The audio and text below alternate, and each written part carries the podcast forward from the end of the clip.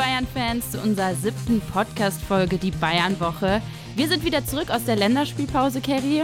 Es ist viel passiert in den letzten zwei Wochen. Wie geht's dir? Wie bist du in den Tag gestartet?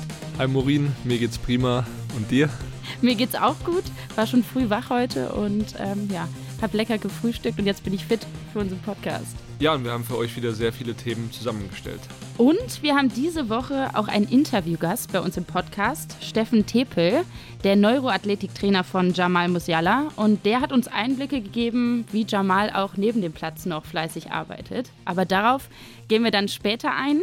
Lass uns doch jetzt erstmal auf die letzten zwei Wochen blicken, denn irgendwie war es ja eine Wende für den FC Bayern, oder? Ja, ich würde sagen, die Länderspielpause kam genau zur rechten Zeit. Also der Druck wurde ein bisschen geringer, die Köpfe wurden frei und dann kam das Spiel gegen Leverkusen die perfekte Reaktion gezeigt gegen eine Mannschaft, wo man aber auch sagen muss, aktuell bei denen läuft ja gar nichts. Es waren ja irgendwie so zwei Aufbaugegner jetzt, oder? Also Leverkusen in der Krise und Pilsen, da hat man ja auch einen Klassenunterschied gesehen. Aber lass uns erstmal auf Leverkusen blicken. Ja, also du hast es eigentlich richtig gesagt, auch mit Pilsen. Ne? Das war jetzt von der Qualität her schon dankbar. Man konnte da Selbstvertrauen sammeln, aber klar, die Reaktion gegen Leverkusen war extrem wichtig. Klar, auf der einen Seite Leverkusen nicht gut drauf, auf der anderen Seite Bayern sofort wach. Das, was man vermisst hat, zum Beispiel in Augsburg, gierig in den Zweikämpfen, gierig auf Tore. Genauso muss es ja sein. Also die Einstellung, die gegen Augsburg nicht so da war, was ja auch dann auch der Trainer so ein bisschen bemängelt hat, so ein bisschen auch auf die Spieler da die letzte Konzentration vermissen gelassen haben in gewissen Situationen. Die, das war eben jetzt alles da gegen Leverkusen und daraufhin hat die Mannschaft eben sich dann auch belohnt, die Tore gemacht und äh, ja, überragende, überragende Teamleistung gegen Leverkusen. Auffällig fand ich auch so die Sorgenkinder, Gnabry, Manet, die sie jetzt wirklich mal freigespielt haben, die ihre Tore gemacht haben und auch präsent auf dem Platz waren. Das hat man ja irgendwie vermisst in den letzten Wochen und äh, das ist ja auch nochmal so ein Ausrufezeichen von denen, dass sie sagen, so jetzt, wir sind auch wieder auf dem Platz mit dabei als, ja. als gute Teamleistung. Wie hast du denn Gnabry gesehen? Ja, Gnabry gegen Pilsen fand ich ihn in den ersten ja, 35, 40 Minuten fand ich ihn schon stark. Danach kam ein bisschen weniger. Er hat sich natürlich belohnt auch für seine gute Leistung zu Beginn, hat das Vertrauen gerechtfertigt, ein Tor gemacht. Das erwarten auch die Verantwortlichen von ihm, das erwartet auch das Trainerteam von ihm. In der zweiten Halbzeit fand ich ihn nicht mehr so aktiv, aber klar, es war schon wichtig für ihn, weil die letzten ja, Wochen, das war ja unerklärlich, wie er da performt hat zum Teil. Da haben sich schon viele Leute auch Gedanken und Sorgen gemacht, logischerweise er selbst auch. Er ist jemand, der geht mit sich selbst auch hart ins Gericht, ist dann nicht mit sich zufrieden. Und die Länderspiele waren für ihn ja auch sehr enttäuschend. Da ist er ja auch gegen Ungarn schon zur Halbzeit ausgewechselt worden. Dann kam er gegen England rein ist noch bei dem einen Tor, kommt er nicht in den Zweikampf rein. Beim 2 zu 2, da habe ich auch mal auf die Trainerbank geschaut. Hansi Flick, der hat sich da fürchterlich aufgeregt über diese Aktion, dass er da eben nicht in den Zweikampf kommt, Serge Gnabry. Aber ähm, das jetzt gegen Pilsen war schon ein Schritt in die richtige Richtung. Genauso Manet, du sprichst ihn an. Er traut sich jetzt mehr ins 1 gegen 1 wenn du kein Tor machst, okay, aber dann versuch wenigstens diese 1 gegen 1 Situation zu suchen. Das macht er. Pilsen natürlich auch Hanebüchen verteidigt. Leverkusen zum Teil auch, aber es ist am Ende wichtig, dass man dann die Tore macht auch, dass man diese Chancen dann auch ausnutzt und da war auch ein Trend nach oben oder ein positiver Schritt in die richtige Richtung zu sehen. Und äh, wenn wir mal Ryan Grafenberg sehen, der hat jetzt mal wieder das zweite Mal in der Startelf gespielt, also erst beim DFB-Pokal mal und jetzt ähm, in der Champions League, hat seine Chance bekommen, hat er sie auch genutzt?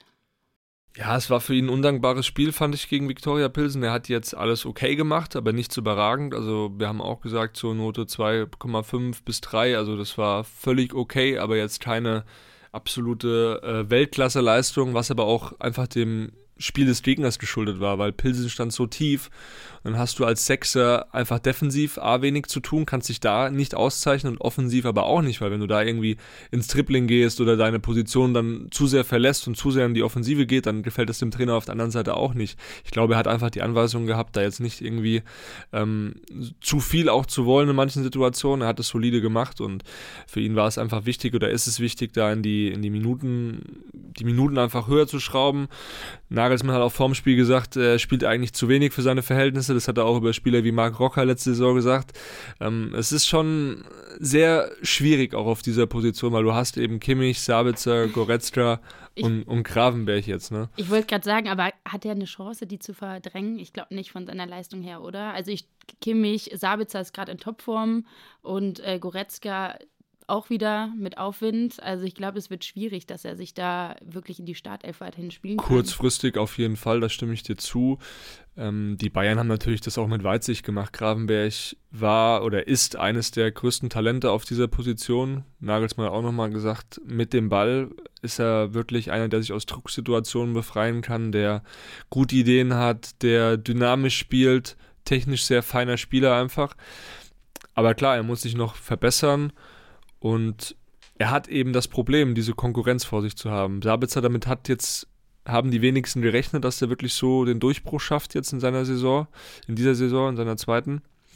Ähm, Kimmich ist einfach gesetzt, auch wenn man da manchmal drüber streiten mag, ob er nicht vielleicht doch nochmal hier und da eine Pause benötigt, einfach um auch so ein bisschen mental frisch zu sein. Ich finde, er hat es aber in letzter Zeit auch gut gemacht. Ich verstand da auch die Kritik, ehrlich gesagt, nicht so sehr an ihm, an, seinem, an seiner Position auch. Ähm, er hat da dieses eine Spiel gehabt gegen Stuttgart, war es, glaube ich, wo er da diese ein, zwei Fehler hatte. Danach stand er massiv in der Kritik. Ist ja auch okay, weil jeder erwartet von Jo Kimmich, dass er in jedem Spiel 100% seiner Leistungs- Grenze, sage ich mal, erreicht. Aber ich finde ihn grundsätzlich, finde ich ihn einfach wichtig und ich glaube, wir würden den Spieler anders bewerten, wenn er jetzt bei, keine Ahnung, Barcelona, ja. Real Madrid oder sonst wo spielen würde. Das hat man mit Toni Kroos ja auch gehabt. Das war einmal der Querpass-Toni, der das Spiel irgendwie langsam macht. Und bei anderen Vereinen sieht man dann bei Real Madrid oder so, da wird er dann einfach viel mehr geschätzt oder in anderen Ländern wird er viel mehr geschätzt.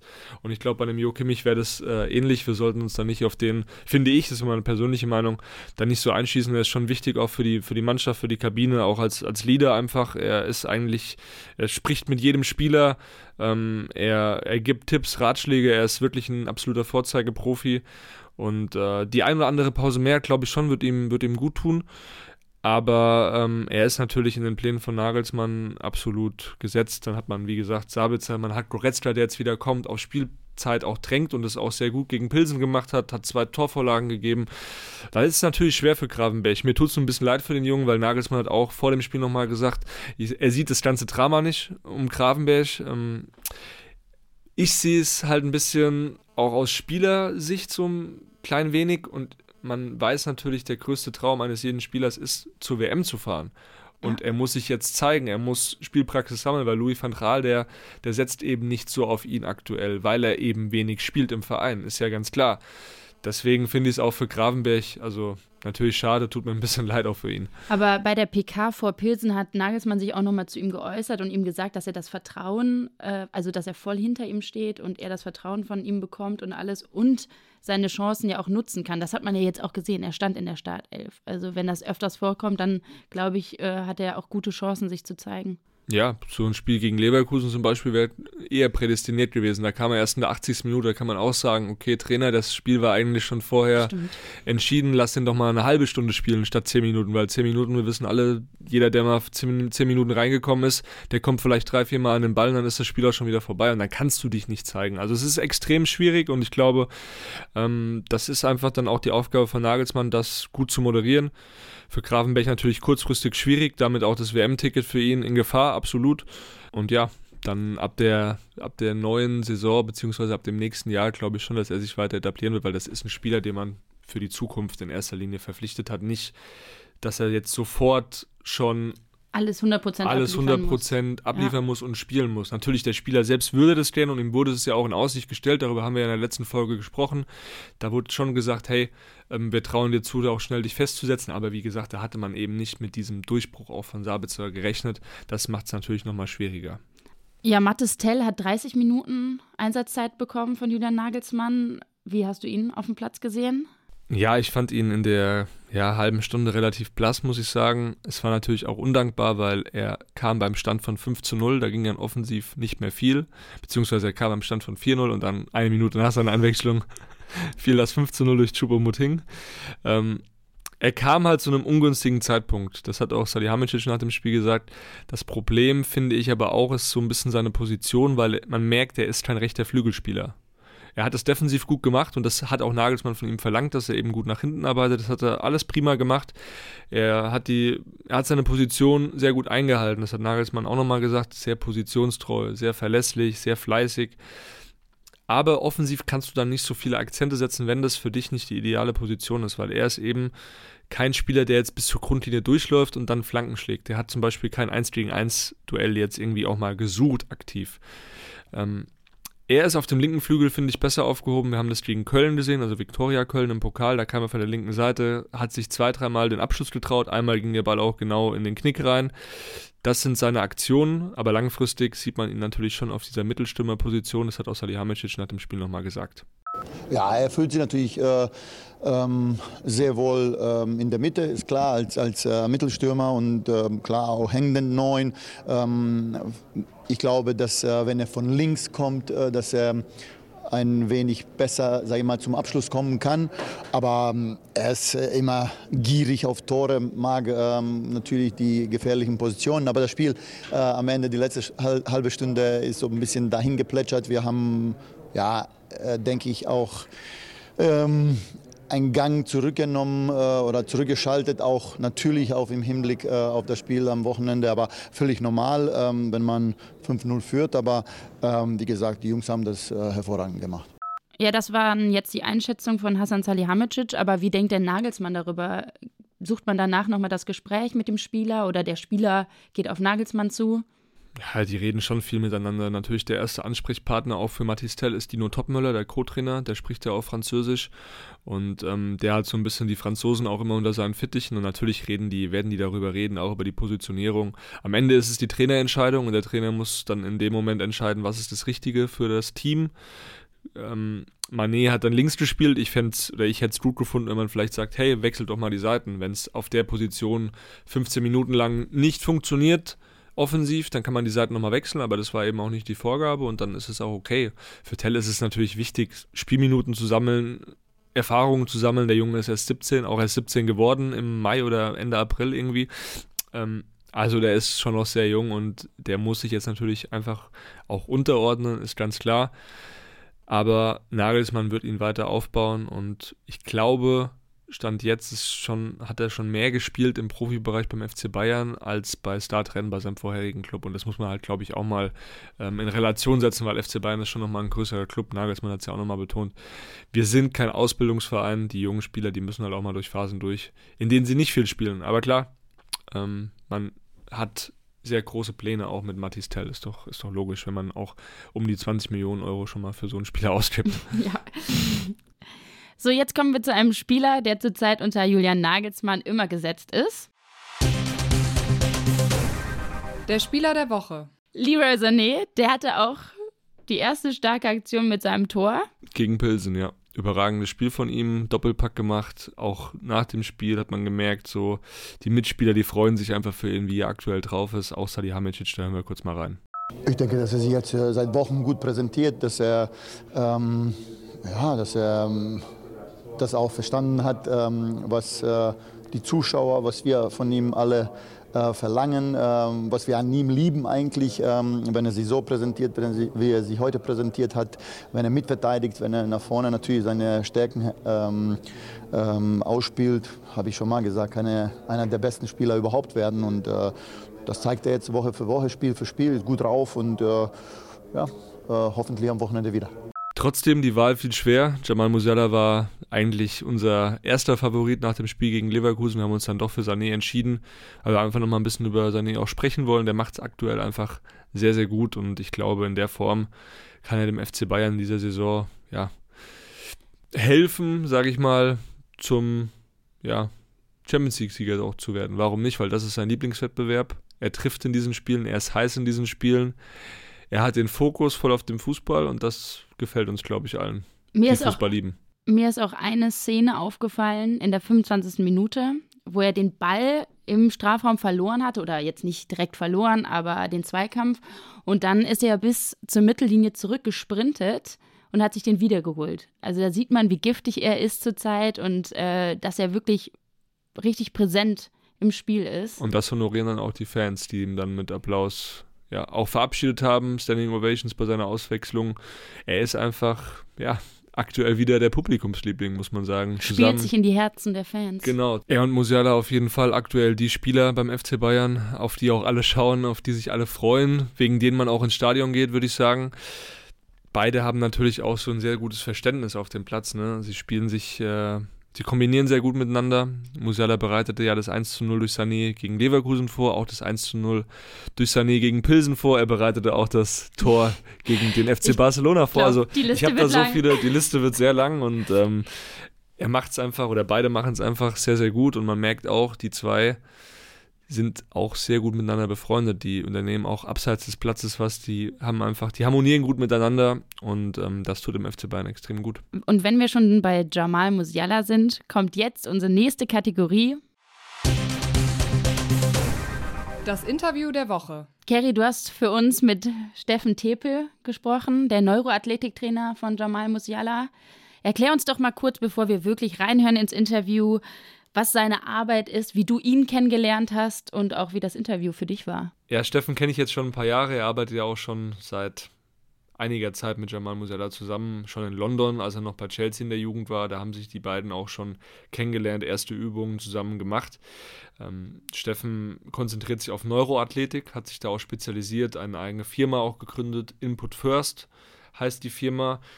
Er bietet auch Kurse an und ähm, ja, er wird uns da jetzt gleich genau erklären, was eigentlich Neuroathletiktraining ist, weil viele wissen das A nicht und B, es wurde auch jahrelang ziemlich unterschätzt, muss man sagen, weil da geht es wirklich um Augentraining, Reaktionsschnelligkeit, Stabilität im Zweikampf und das kann man eben trainieren, ohne jetzt harte Gewichte zu stemmen.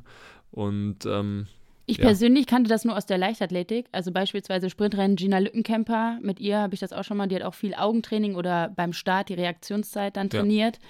Und ähm, was so Feinheiten eigentlich dann bedeuten im Wettkampf, wenn du. Das da kitzelt einfach nochmal Prozente genau. raus, genau. Und Steffen, der war ja selbst auch Skifahrer früher und äh, hat dann auch mit vielen Athleten eben zusammengearbeitet in dem Bereich und hat sich jetzt auch noch auf den Fußball eben ja, konzentriert, beziehungsweise hat er auch noch so ein eigenes Segment quasi aufgemacht mit seinen Kollegen, unter anderem äh, Malte Hartmann, der sich auch um ein paar Spieler kümmert beim FC Bayern Campus, aber auch bei anderen Vereinen, Borussia Dortmund haben sie auch ein paar Spieler, Nürnberg, also da gibt es einige Spieler, vor allem im Jugendbereich, die das immer wichtiger finden, auch dieses Thema. Und es wird auch von vielen Vereinen und auch Verbänden mittlerweile, DFB zum Beispiel, viel ernster genommen und auch aktiv angeboten, um eben das Training noch zu erweitern, um eben den Horizont auch zu erweitern, um diese letzten Prozente oder noch weitere Prozente rauszukitzeln. Aber jetzt haben wir genug drüber gesprochen. Ja, Kerry, dann lass uns doch jetzt mal das gesamte Interview anhören. Hi Steffen, wie geht's dir? Hi Kerry, alles gut soweit. Ich freue mich da zu sein. Sehr gut. Ja, ich freue mich auch. Wir haben ja schon oft gequatscht über das Thema Neuroathletik. Wir kennen uns jetzt ja auch schon ein paar Jährchen. Erzähl doch erstmal ein bisschen ähm, über dich und vielleicht, was man unter Neuroathletik versteht oder Neuroathletiktraining, weil sich viele Fans das immer fragen und das jetzt ja im Fußball auch noch nicht so etabliert ist. Beim DFB zum Beispiel wird das jetzt ja auch ein immer wichtigeres Thema, aber erklär das doch nochmal aus deiner Sicht. Ja, ähm, weites Thema. Ähm, letztlich geht es darum, dass wir als Philosophie sozusagen das Gehirn nutzen, um ähm, Bewegungsabläufe von Spielern besser zu machen, um körperliche ähm, Abläufe besser zu machen, also sprich auch äh, sowas wie großes Thema bei uns oder ähm, ja jetzt gerade auch bei Jamal am Anfang war zum Beispiel reflexive Stabilität. Das heißt, wenn ich neben dir im Zweikampf stehe und äh, check dich, check gegen dich, weil ich äh, in, eben in Zweikampf will, dann ist die Frage, wie gut kannst du gegenhalten? Und dann ähm, hat man jahrelang gesagt, okay, das ist ein Thema der Muskeln und der Masse, die ich habe natürlich. Ähm, wie, wie, wie, wie stabil ich bin. Es ist aber in Wahrheit nur teilweise ein Thema der Muskulatur, weil oft habe ich Muskelberge, da ist die Muskulatur einfach nicht angestellt und dann kann ich die vielleicht einfach so wegschieben im Zweikampf.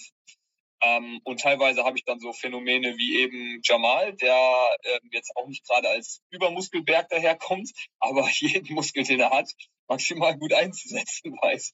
Und dann kommen halt einfach, äh, ich erinnere mich an ein Spiel, ähm, äh, eins der ersten Champions League Spiele gegen Lok Moskau, glaube ich, damals, war irgend so ein, so Spieler, der aussah wie ein Rugby-Spieler und wir haben gerade an diesem Thema reflexive Stabilität gearbeitet ähm, der halt im Prinzip einfach nur an Jamal abgeprallt ist. Also einfach gegen ihn gelaufen ist und Jamal einfach gegengehalten hat und der ist einfach abgeprallt. Und wenn man mal genau hinguckt, dann sieht man das sehr, sehr oft, dass das Spiel einfach an ihm abprallt, weil einfach wie so ein Stehaufmännchen ähm, eine wunderbare reflexive Stabilität sich mittlerweile antrainiert hat. Und das ist ein Thema, was wir im, im Neuroathletiktraining, jetzt speziell im Fußball natürlich, äh, aufarbeiten. Ähm, weitere Sachen ist natürlich äh, Feintuning, was, was technische Abläufe angeht, also Schusstechnik, ähm, Dribblingtechnik, ähm, Fußkontrolle. Ähm, jedes Mal, wenn wir sagen, okay, wir wollen das Gehirn irgendwie mit einsetzen, dann können wir da schon eine, eine ganze Menge einfach über das Neurotraining bewirken, wenn wir wissen, wie wir da rangehen und auch ein Ziel haben. Ja, man sieht es ja, also du hast es ja auch gerade angesprochen, diese reflexive Stabilität. Ähm, auch ein Thomas Müller zum Beispiel, der hat jetzt keine Muskelberge, aber der weiß sich irgendwie immer in, in Zweikämpfen zu behaupten. Also du sagst so, dieser Muskelaufbau wird auch oft ein bisschen überbewertet im Fußball, oder wie siehst du das? Ja, und gleichzeitig ist es halt auch irgendwie, ich, natürlich brauche ich als Athlet eine gewisse Muskulatur. Das ist vollkommen außer, außer Frage. Nur man darf es einfach nicht überbewerten, weil das sind, ist halt auch Masse, die ich mitschleppen muss. Und dann ist halt die Frage, ähm, mir aus sportwissenschaftlicher Sicht stellt sich dann die Frage des Last-Schub-Verhältnisses. Ich komme ja aus dem Skispringen. Da ist das Thema Last-Schub-Verhältnis ein sehr, sehr großes. Das heißt, wie viel Masse brauche ich? Äh, um, und äh, ist es dann vielleicht manchmal zu viel, was Gewicht angeht. Und äh, wenn ich mehr Gewicht habe, dann kann ich natürlich mich potenziell nicht so schnell bewegen. Und wenn ich jetzt äh, einen 100 Kilo Jamal sehen würde gegen äh, das, was er aktuell hat, dann wird er wahrscheinlich auch nicht so super agil sein und so super einfach durch die, durch die Reihen tanzen. Und von dem her bin ich sehr, sehr dankbar, dass er eben keine 100 Kilo hat und dass Bayern München das auch sehr, sehr intelligent äh, das Thema einfach ange, angegangen äh, ist ähm, und da einfach äh, eben keine 30 Kilo noch zusätzlich draufgepackt hat, ähm, wie es viel, von vielen Medien dann gefordert wurde. Äh, sondern, sondern ihn einfach halt ähm, sein lassen, wie er ist. Ja, er macht trotzdem halt, wie du sagst, diesen stabilen Eindruck in Zweikämpfen. Ähm, wie lange arbeitest du jetzt schon mit ihm zusammen und was hat dich so in dieser Zeit oder was hat dich am meisten beeindruckt, vielleicht auch, wie er, wie er sich weiterentwickelt hat, vielleicht auch in, in diesem Punkt, äh, ja, einfach in Zweikämpfen stabiler zu sein? Ähm, also Neurotraining hat er schon in London angefangen, ähm, in den letzten, äh, im letzten Jahr, wo er da war und ich habe dann, äh, seitdem er in, in München ist, regelmäßig mit ihm trainiert.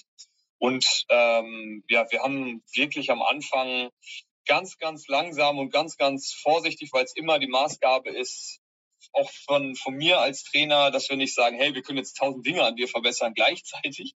Dafür hat er noch eine Menge anderes Training, was läuft. Ja, er muss im Teamtraining glänzen können. Das muss schon auch irgendwie harmonisch wachsen. Und da hat er A, die Geduld, dass er wirklich Step by Step gegangen ist und wir da ähm, wirklich einen Schritt nach dem anderen gehen konnten ohne dass es zu schnell war, weil das natürlich ein gewisses Risiko birgt. Wenn ich natürlich auch auf einmal viel, viel schneller mich bewegen kann, viel, viel stabiler bin, dann ist mein, mein Körper einfach auch mehr, mehr und anderen Kräften ausgesetzt. Äh, zum Beispiel im Zweikampf, wenn eben so ein Koloss gegen mich prallt.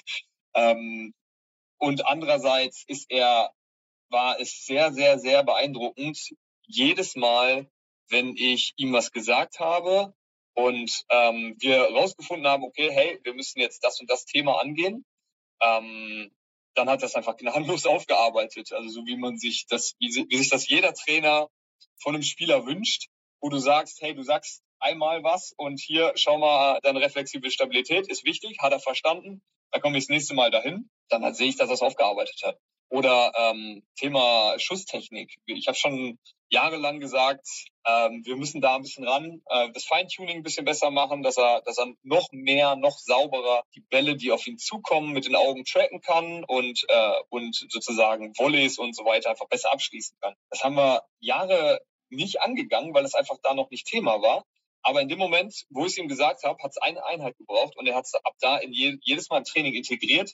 Und ich sehe dann halt hinterher, ähm, wie er es einfach sofort wieder, wieder eingesetzt hat. Ähm, so könnten wir weitermachen mit Thema Ballannahme, wo alle am Anfang gesagt haben, Musiala hat den besten ersten Kontakt der Welt. Ich habe dann gesagt zu Jamal, ich finde deinen ersten Kontakt, wenn du den Ball in Kontrolle vor dir liegen hast, da ist er sowas von outstanding. Da haben wir gar nicht erst angefangen zu arbeiten, weil das einfach nur, weil das einfach nur eine, eine, eine Gottesgabe ist, die er da hat.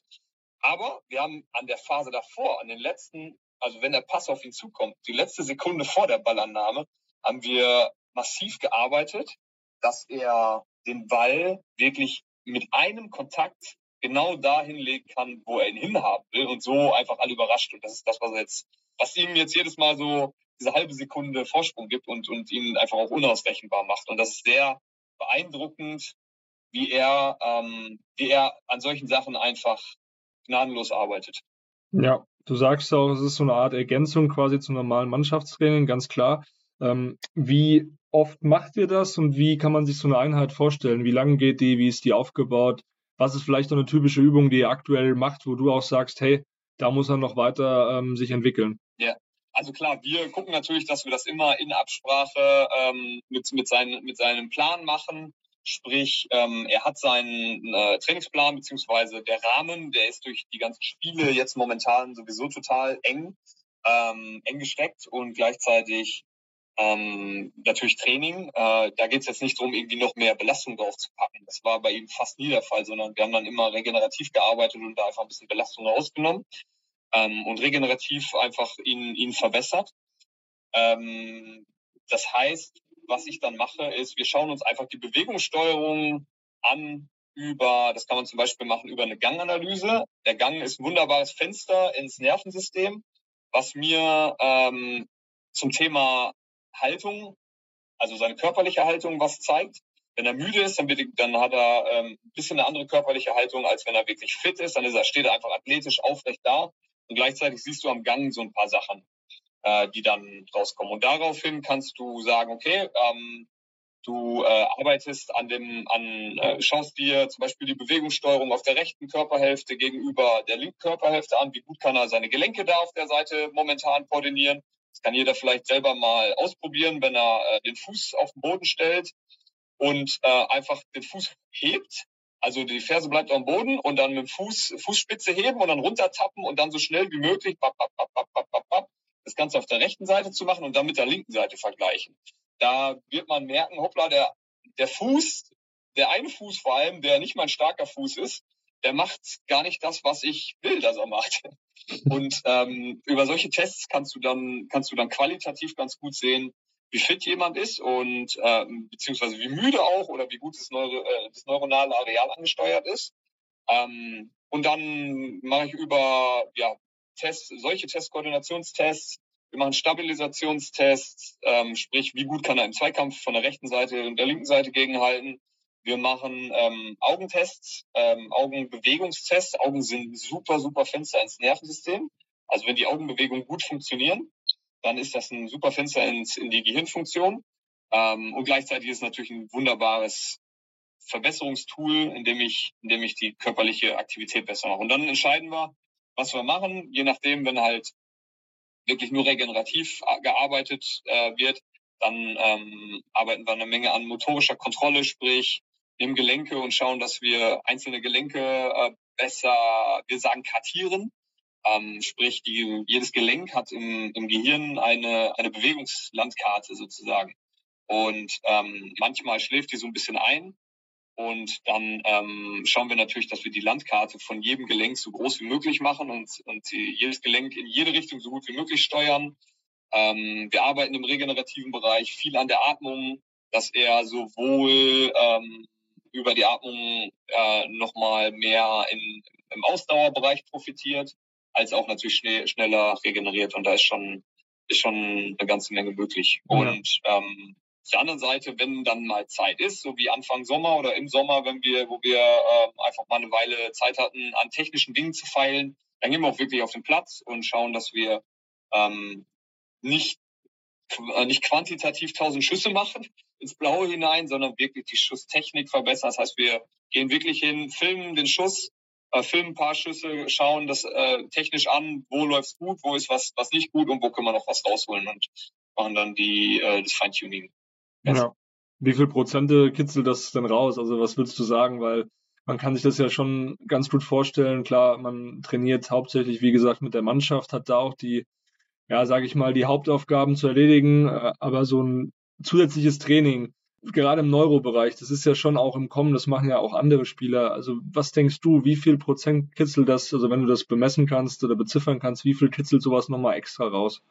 Das ist natürlich komplett abhängig von dem Spieler, ähm, der, der ähm, entsprechendes Training anwendet und natürlich von dem Trainer, äh, der dabei ist, weil es einfach ein feines Zusammenspiel zwischen Trainer und Athlet natürlich einerseits ist und andererseits ähm, kannst du nie sagen, dass eine Methode an sich irgendwie eine andere Methode immer überlegen ist oder so, weil ähm, weil jetzt sowas wie Thema wie Neurotraining ist jetzt gehypt durch genau solche solche Mediengeschichten oder so Spieler wie Jamal, die es anwenden. Das ist auch vollkommen zu Recht, weil es ein sehr sehr wichtiges Thema ist, weil es zum Beispiel Thema ähm, visuelles Training, äh, Augenreflexe, äh, Gleichgewichtsreflexe erstmal auf den Schirm der, ähm, der, der Sportwissenschaft bringt. Und genau deswegen setzt der DFB auch drauf und hat jetzt zum Beispiel mit Carlsen Bracker bei der letzten bei der letzten äh, Nations League Reise auch den äh, Neurotrainer mit mit dabei. Ähm, aber prozentual ausdrücken, da kann ich genauso gut fragen, ähm, okay, wie viel bringt, wie viel, wie viel bringt äh, Physiotherapie, wie viel bringt bringt Zusatztraining, wie viel bringt Krafttraining. Das ist immer eine Frage von, ähm, wie wird es angewendet, äh, wer wendet es an und wie hoch ist die Motivation und ähm, der, der Spieler, der es natürlich anwendet. Ähm, Sachen in einem falschen Kontext, auch Krafttraining in einem falschen Kontext, kann, mh, kann Karrierekiller sein, teilweise. Wenn ich einfach nur Sachen draufhaue äh, an Training, auch wenn ich nur irgendwie äh, die ganze Zeit Augentraining mache, das kann, äh, kann äh, im falschen Kontext problematisch werden und im richtigen natürlich ähm, genau zur richtigen Zeit. Ja, ja. Augentraining hast du gerade angesprochen. Äh, da gibt es auch diese Spezialbrille, von der immer berichtet wird. Auch äh, teilweise schon Berichte gelesen, dass Haaland auch so eine spezielle Brille hätte, hat Jamal die auch. Und äh, also was, was, was bewirkt die? Ja, ich finde auch mittlerweile äh, sollten wir eigentlich Provision bekommen, so viel wie wir die, die, die Brille bewerben. Weil äh, weil, ja, die funktioniert schon sehr, sehr gut. Das ist so ein bisschen unser, äh, unser Königstool äh, im Neurotraining, wenn es darum geht, äh, Antizipation besser zu machen. Das heißt, ähm, wenn Jamal auf eine Abwehrkette zudribbelt, dann muss er sein Gehirn, äh, seinen Augen, äh, seine Augen sagen oder auf den Gegenspieler einfach nur. Ähm, nehmen wir jetzt mal letzte Woche Leverkusen, wo er äh, wie, wie, wie, äh, wie Butter, äh, wie, wie, durch, wie, durch, wie sagt man, wie durch warme Butter geschnitten durch die Abwehr durchgegangen ist. Ähm, links und rechts einfach, ähm, ja, Abwehrspieler hat, die auf ihn zukommen, sozusagen aus seiner Perspektive. Das heißt, die Augen sagen dem Gehirn, hey, der ist so und so weit weg wenn die Augen das gut berechnen können, und wir gehen immer davon aus, dass das jeder so gut kann, aber wenn das der Fall wäre, wenn das jeder so gut könnte, dann würde es da nicht ständig zu Fehlern kommen. Und er kann das halt nun wirklich gut, weil wir es auch trainiert haben, äh, zum Beispiel mit dieser Brille, einzuschätzen, wie weit Gegenspieler von ihm weg sind, die sich auf ihn zubewegen und auf die er sich zubewegt. Oder ein Ball, der sich auf ihn zubewegt äh, besser einzuschätzen. Und genau darum ging's mit der Brille. Die nimmt im Prinzip jetzt so einen Stroboskopeffekt.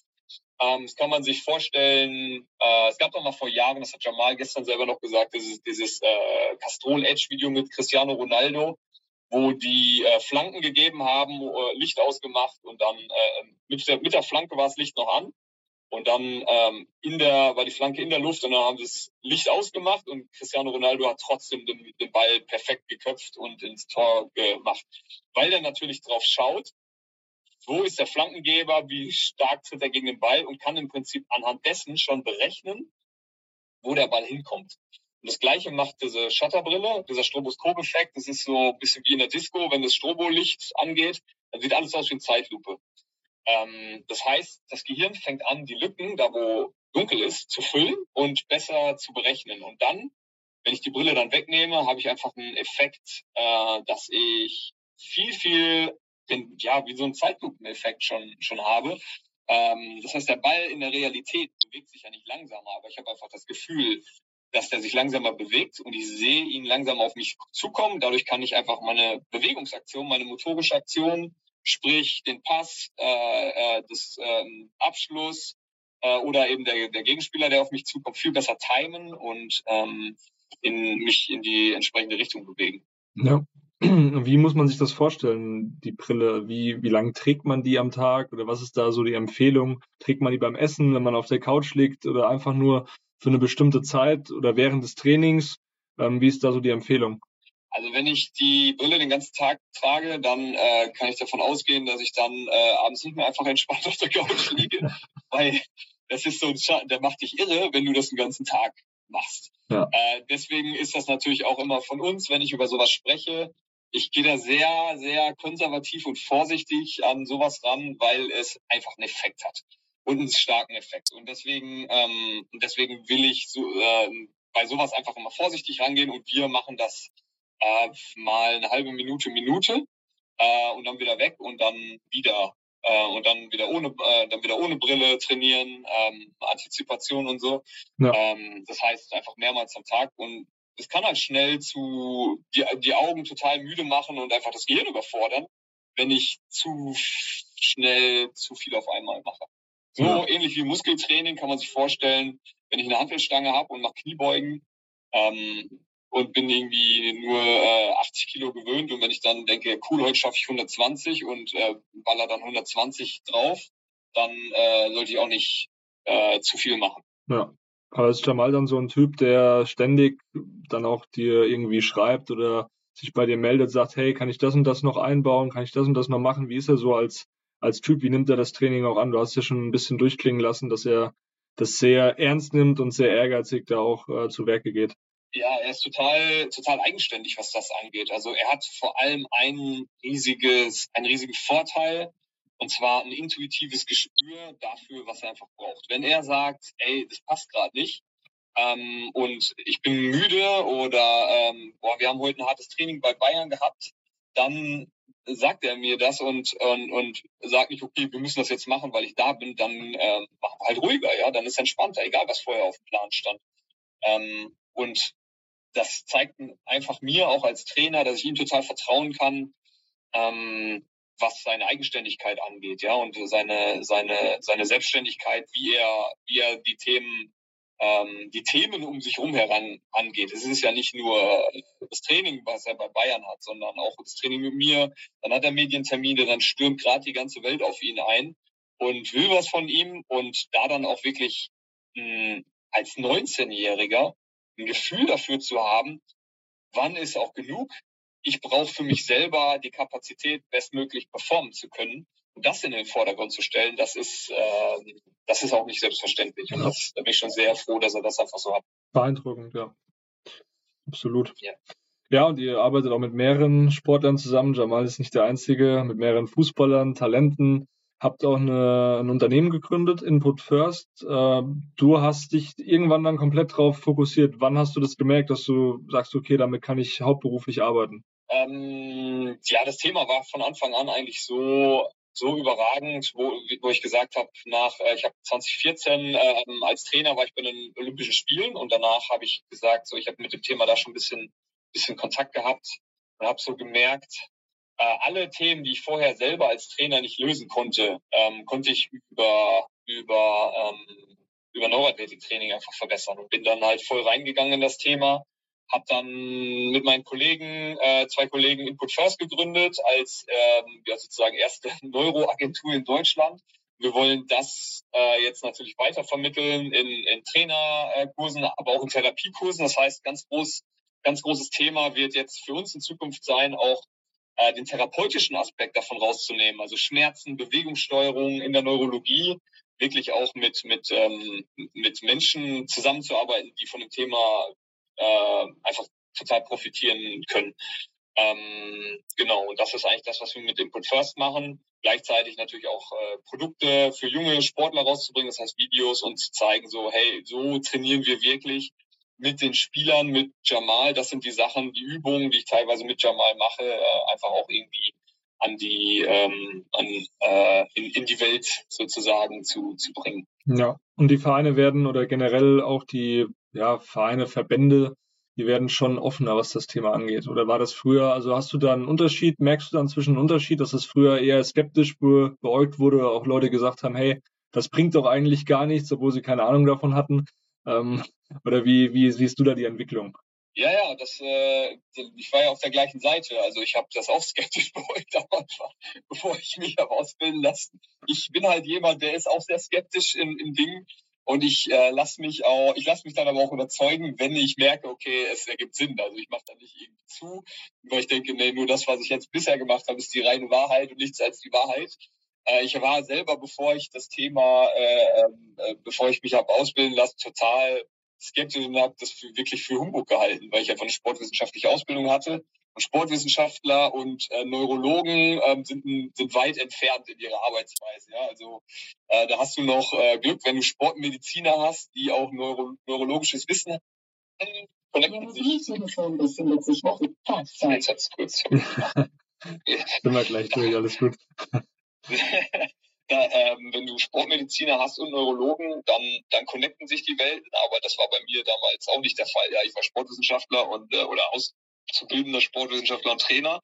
Und ähm, deswegen war ich da auch einer der Skeptiker, habe mich dann überzeugen lassen, habe dann mitgeholfen, ja, einfach ein bisschen, äh, bisschen Bewusstsein dafür zu schaffen. Und heutzutage, jetzt ist das Thema einfach komplett akzeptiert zumal auch eben DFB da jetzt einfach Forschung, Forschung betreibt und ähm, in der, an der äh, Uni Paderborn da einfach Forschungsprojekte zum Thema laufen, ähm, dass, äh, dass da halt einfach das nicht nur irgendwie Voodoo ist, sondern, äh, sondern dass halt einfach das auf einer wissenschaftlich fundierten Basis steht.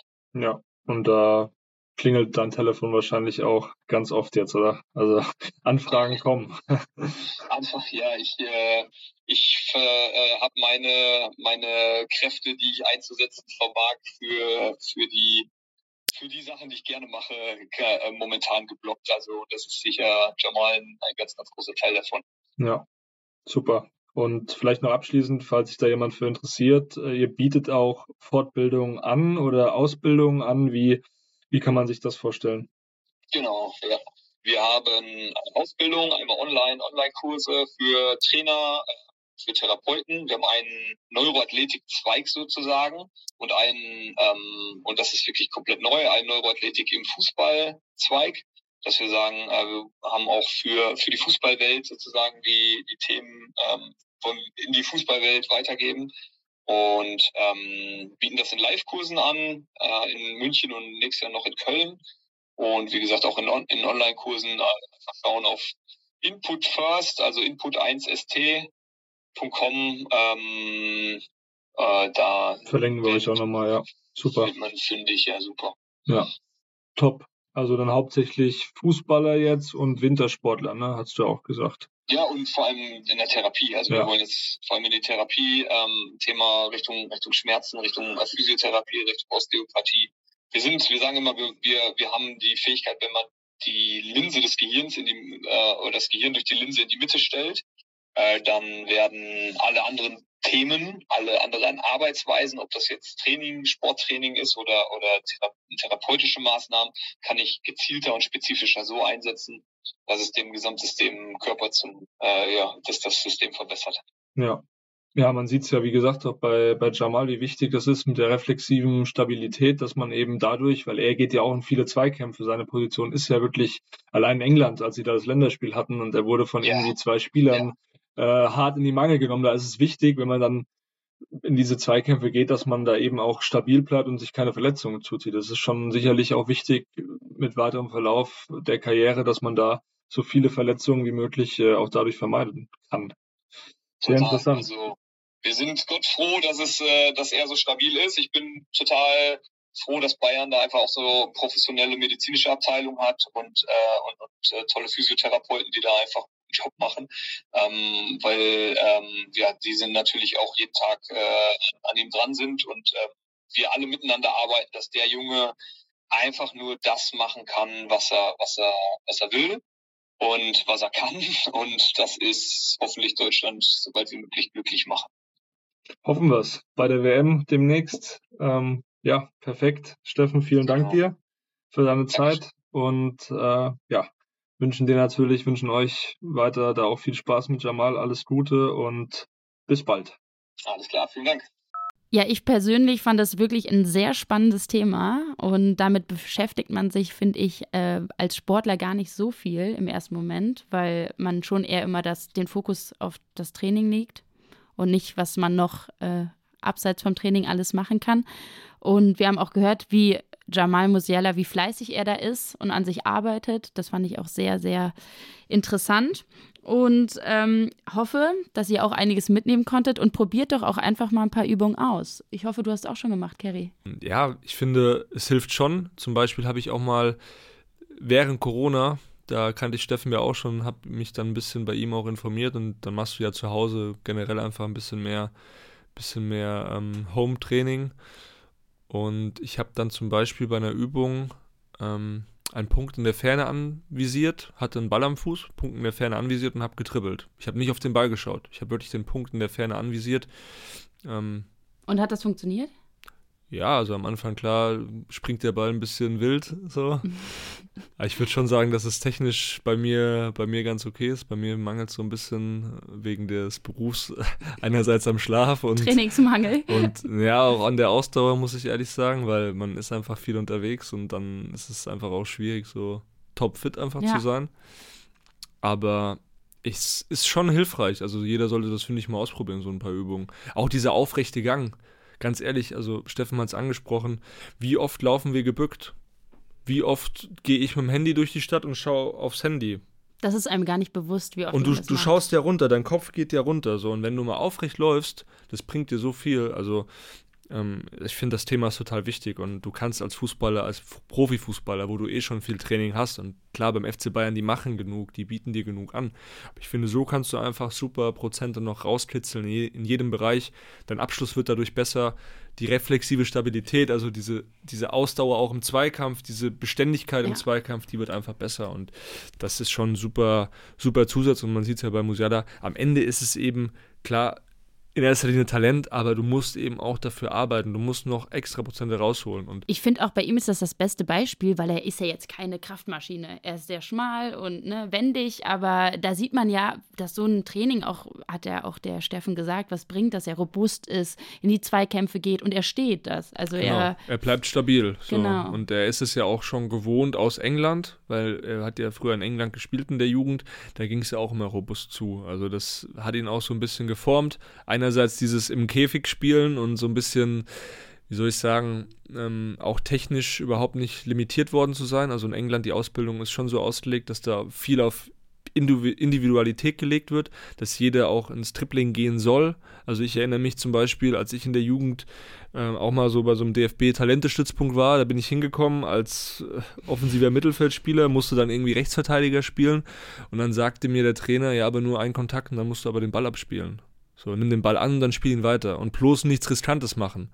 Und ich finde, da so ein bisschen ist die englische Ausbildung schon auch einfach besser gewesen in den letzten Jahren. In Deutschland legt man jetzt auch wieder mehr Wert darauf, diese Straßenkicker-Mentalität. Ja. Das hat ja Oliver Bierhoff auch ganz oft schon, schon gesagt, dass man das eben mehr fördert, dass mehr Spieler ausgebildet werden, die ins 1 gegen 1 stehen. Und in Deutschland gibt es eben nicht so Spiele, viele Spieler davon. Ähm, Musiala ist einer davon. Sané. Und sonst fehlt mir schon so ein bisschen die Fantasie, wo ich wirklich absolute Spieler, 1 gegen 1 Spieler, ja, ich sehe da nicht viele. Und Serge Gnabry ist ja auch ein Flügelspieler, aber das ist jetzt nicht ein Spieler, der über viele Triplings kommt, sondern eher über dieses, diese schnellen Kombinationen und auch einen guten Abschluss. Aber das ist ein Punkt, an dem die deutsche Ausbildung sicherlich arbeiten muss und äh, das hat Musiala gut getan. Jetzt bin ich ein bisschen vom Thema äh, runtergekommen.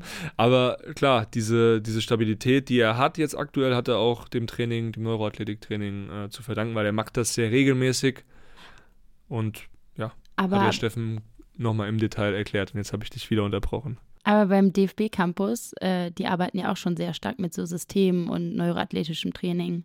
Ja, hat auch Steffen erwähnt, äh, Carlsen Pracker, Ex-Bundesliga-Profi, der ist ja dort auch der Chef in der Richtung im, im Segment Neuroathletik und das wird immer wichtiger. Ich meine, beim DFB legt man auf viele, auf viele Punkte auch großen Wert, testet dann auch zum Beispiel Schlafverhalten und sowas. Also Fußball, ihr merkt, es wird immer komplexer am Ende, klar, es bleibt, es bleibt ein Spiel, der Ball ist rund und muss ins Eckige, ähm, aber es gibt trotzdem Punkte, vor allem jetzt, da das Spiel einfach physischer geworden ist. Ähm, an denen man noch an sich selbst immer ein paar Prozente rauskitzeln kann. Und da finde ich, das ist ein super, eine super Ergänzung. Und Serge Gnabry hat das zum Beispiel auch mal gemacht, Neuroathletik. Ähm, mittlerweile macht das nach meinen Informationen Stand nicht mehr, beziehungsweise nur noch, nur noch relativ selten. Ähm, ja, das ja. muss halt jeder individuell für Klar. sich entscheiden und jeder weiß ja auch, ob er damit weiterkommt, zurechtkommt.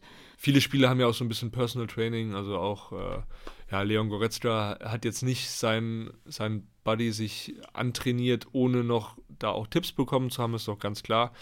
Ähm, das muss dann jeder Spieler für sich am Ende entscheiden, was er noch zusätzlich machen möchte und braucht. So, wir haben genug über das Training gesprochen. Jetzt kommen wir zum Spiel, zum Topspiel am kommenden Samstag gegen Dortmund.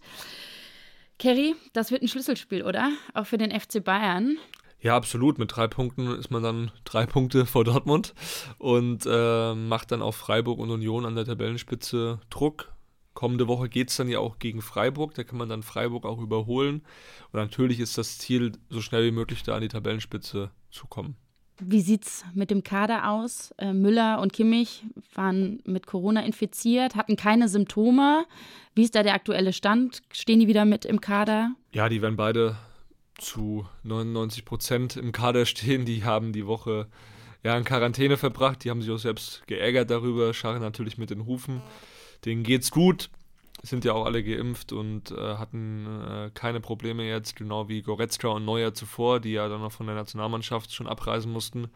Extrem bitter für Leon Goretzka. Wir können ja mal auch kurz reinhören, was Goretzka zu dem ganzen Thema sagt. Ja, ich glaube, das äh, kann man da auch nicht äh, miteinander vergleichen. Ähm, da sind ja die Verläufe so verschieden. Allein wenn man sich mal anguckt in der Gesellschaft, hört man ja die wildesten Symptome. Und das scheint ja so verschieden zu sein. Aber ich würde bei den beiden ehrlich gesagt gar nichts ausschließen. Ja, wir merken, glaube ich, an den Aussagen von Goretzka zermürbend. Keiner hat mehr so richtig Lust auf das Thema. Trotzdem, es laufen weiter viele Tests. Ist ja auch gut, dass zumindest jetzt dann das Spiel gegen Dortmund nicht in Gefahr ist. So konnte man Kimmich jetzt auch mal schonen gegen Pilsen. Müller genauso. Die spielen ja sehr oft und sind dann dementsprechend auch ausgeruht und können ja voller Motivation in das Spiel gehen. Außerdem wieder im Kader Kingsley Coman. Nach längerer Verletzungspause stand er am Montag wieder auf dem Trainingsplatz. Habe ich genau beobachtet, wie Nagelsmann ihn mit Applaus begrüßt hat im Kreis bei der ja, Mannschaft. Super wichtiger Spieler für Nagelsmann, hat er auch nochmal betont. Also wenn Coman fit ist, dann spielt er auch unter Nagelsmann. Also das ist eigentlich schon fast ein Gesetz. Auch wenn es vorne gut läuft, wenn du vorne so viele gute Spieler hast, Coman ist sehr, sehr wichtig für Nagelsmann. Gegen Pilsen saß er auf der Tribüne. Da hast du auch ein Bild gepostet oder gezeigt. Genau, der saß da auf der Tribüne. Allerdings nur in der ersten Halbzeit. Ich glaube, äh, da war dann schon eigentlich alles klar. Es sind noch ein paar Fans zu ihm gekommen, wollten natürlich Fotos machen. Die hat er auch, hat er auch gemacht. Aber ich glaube, der ist dann zur Pause in die VIP-Loge, hat dann noch was gegessen und sich das Spiel da auf dem Monitor angeschaut und ist dann auch relativ schnell weg. Der wird eben wieder in Dortmund mit dabei sein, im Kader sein. Also der kann mir nicht vorstellen, dass der jetzt schon in der Startelf steht. Wie gesagt, Nagelsmann ist ein Riesenfan von ihm, aber es kommt einfach zu früh, dieses Spiel, um schon Startelf-Kandidat zu sein. Deswegen gehe ich schon mal davon aus, dass vorne dann Müller spielen wird, definitiv. Musiala an seiner Seite, Sané und Mané. Auf welche Duelle freust du dich besonders beim Spiel gegen Dortmund? Beispiel Jude Bellingham, Jamal Musiala. Ja, auf jeden Fall. Dieses Duell überstrahlt, glaube ich, alle. Bellingham und Musiala sind ja auch nach wie vor sehr gut befreundet, waren es richtig gut, also noch besser befreundet. Damals in England haben wir an den U-Nationalmannschaften zusammengespielt, sich da auch immer an der Tischtennisplatte duelliert oder an der Playstation bei FIFA. Also die kennen sich aus dem FF und haben ja auch bei England gegen Deutschland schon gegeneinander gespielt. Und ja, vielleicht wird der Bellingham zu so einer Art Bewacher für Musiala, weil alle müssen natürlich aktuell schauen, alle Gegner, dass sie diesen Spieler bei Bayern in den Griff bekommen. Und ich denke schon, dass Bayern den Ball mehr haben wird als Dortmund. Und am Ende mal sehen, vielleicht entscheidet dieses Spiel ja auch so ein bisschen, wer dann der Golden Boy wird. Klar, man hat noch andere Kandidaten wie ein Gavi von Barcelona oder ein Kamavinga von Real, aber diese zwei Spieler sind schon in ihrer Altersklasse aktuell, ja, würde ich schon sagen, das, das Nonplusultra jetzt mal Petri ausgeklammert, aber auf so Spiele oder auf so Spieler, auf so Duelle freut man sich extrem. Wen findest du persönlich stärker oder ein bisschen weiter vorne? Also ich muss sagen, Bellingham hat eine extreme ähm, Reife schon in seiner Art und Weise, wie er auch kommuniziert auf dem Platz. Er geht wirklich schon als Leader voran. Er ist ein Spieler, der ähm, ja, einer Mannschaft sehr viel Power einfach gibt. So, aber ich bin eher der Fan von so ein bisschen Magic. Und da ist Musiala einfach, finde ich, der Spieler, der noch mehr Wow-Effekte kreieren kann in einem Spiel. Und deswegen bin ich eher Team Musiala, aber ähm, beide sind absolut genial und ich schaue beiden sehr gern zu. Jude Bellingham war auch schon mal im Gespräch bei den Bayern, schon länger her. Aber ist da noch was dran an den Gerüchten? Ja, also die Gerüchte, die gab es mal, bevor er dann nach Dortmund gegangen ist, war auch der FC Bayern an ihm interessiert. Die Familie hat sich das Ganze auch mal angehört. Ähm, Marco Neppe war natürlich auch an dem Spieler dran, nicht nur an Musiala. Aber am Ende hat das Paket Dortmund so den Ausschlag gegeben, eben zu sagen, hey, der kann dort jede Woche spielen, der kann auch mal einen Fehler machen und spielt im nächsten Spiel trotzdem. Die Konkurrenz ist da nicht so extrem wie beim FC Bayern, deswegen ist er eben nach Dortmund gegangen, aber er fand auch damals den FC Bayern sehr interessant. Dass das in Zukunft passieren wird, halte ich für ziemlich ausgeschlossen. Oliver Kahn hat es jetzt ja auch nochmal in der Sportbild gesagt, hat gemeint, okay, guter Spieler, aber wir sind sehr, sehr gut besetzt. Okay, das ist in Zukunft. Schauen wir doch jetzt mal in die Gegenwart, denn solche Duelle, darauf warten wir doch, auch die Zuschauer. Dortmund gegen Bayern. Ausverkaufte Hütte, Topspiel. Ich glaube, das ist nochmal so das Highlight jetzt auch vor der WM, zusammen mit dem Spiel, also aus Bayern Sicht, das zusammen mit dem Spiel gegen Barcelona auswärts am 26. Oktober. Also generell der Oktober, der ist richtig vollgepackt. Man hat noch ein Auswärtsspiel im BFB-Pokal, das wichtig ist in Augsburg, wo man auch ja jetzt nicht die besten Erinnerungen dran hat. Also diese Wochen werden extrem wichtig für den FC Bayern. Trotzdem, Morin, zum Abschluss des Podcasts wollen wir uns jetzt auch nochmal ein Bild machen von der Mannschaft des Gegners, vom BVB im Detail. Ähm, der Kollege Patrick Berger aus Dortmund, den haben wir mal dazugeholt. Der erklärt uns jetzt mal, was da so beim BVB gerade abgeht. Liebe Morin, lieber Kerry, grüßt euch. Ich freue mich hier in der Bayernwoche auch da zu sein. Wir blicken natürlich voraus äh, auf den Klassiker in Dortmund im Signal Iduna Park gegen die Bayern. Das wird natürlich ein ganz, ganz großartiges Spiel. Ähm, der BVB hat zur richtigen Zeit einen äh, Befreiungsschlag gelandet, ähnlich auch wie die Bayern. 4-1 in Sevilla in Andalusien. Ähm, das war die absolut richtige Reaktion auf die 2-3-Pleite gegen Köln. Aber es war viel Sand im Getriebe. Auf der einen Seite positiv, man hat vier Tore geschossen, das Ganze auch äh, ohne Modest, der ja auf der Bank saß. Ähm, Yusufa Mokuku hat da ganz schön für Alarm gesorgt, viel gewirbelt, Lücken aufgerissen und äh, sich schon empfohlen, auch am Wochenende in der Startelf zu stehen. Das ist einerseits das Positive, die vier Tore, aber ein Gegendor kassiert. Es hätten mehr sein können. Gerade in der zweiten Halbzeit war man doch ganz schön offen und hat äh, Sevilla viele, viele Chancen gegeben. Allen voran äh, bedenklich äh, Nico Schlotterbeck, auch Niklas Süle, die beide jetzt kein so souveränes Spiel gemacht haben. Also da bedarf es schon einer enormen Steigerung. Und es war ganz interessant. Wir haben in Sevilla eine Mixer und später auch mit Kehl gesprochen, mit Bellingham gesprochen, mit Adeyemi und die waren schon alle sehr, sehr selbstkritisch. Also die haben jetzt nicht gesagt, das 4-1, alles ist super, wir freuen uns jetzt voll auf die Bayern, sondern wir haben noch viel, viel Arbeit vor uns und die Bayern sind ein anderes Kaliber und da bedarf es nochmal einer ganz, ganz großen Steigerung und ähm, das ist, glaube ich, aus BVB-Sicht die richtige Geschichte. Interessant wird es natürlich zu sein, ähm, wer zurückkehren wird. Mats Hummels, ähm, Gregor Kobel und Marco Reus, alles drei ganz wichtige Spieler haben in äh, Sevilla gefehlt. Bei Hummels bin ich mir eigentlich sehr sicher, dass er zurückkehren wird nach der Erkältung, die er sich ja äh, auf der Wiesen, ich sage immer Wiesengrippe, du ja auch, Kerry, ähm, geholt hat, ist ähm, dann wieder zurück am Samstag. Auch Gregor Kobel dürfte zwischen den Pfosten stehen, wobei man sagen muss, ein Ersatzmann, Alex Meyer, hat ein überragendes Spiel gemacht in Sevilla. Und ähm, gibt es noch beim Marco Reus. Und das wäre natürlich ein Fingerzeig, weil Reus gerade der wichtige Spieler in Spielen gegen die Bayern war. Wir erinnern uns, der letzte BVB-Sieg, das 3-2, das ging ja voll auf Marco Reus Kappe, weil er wirklich ein überragendes Spiel gemacht hat.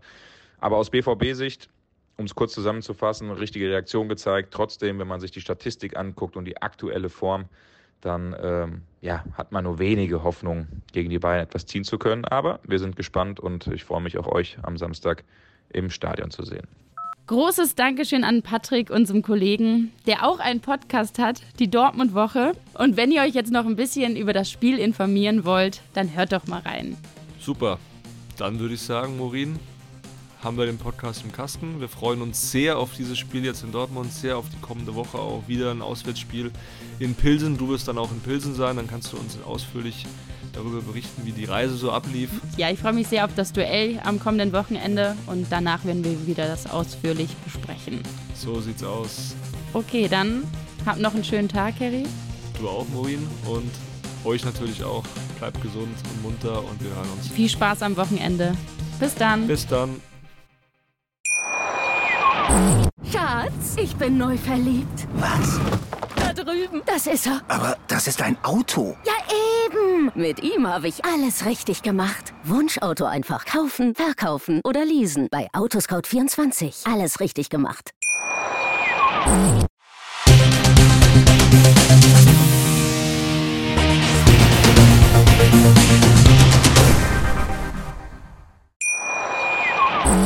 Schatz, ich bin neu verliebt. Was?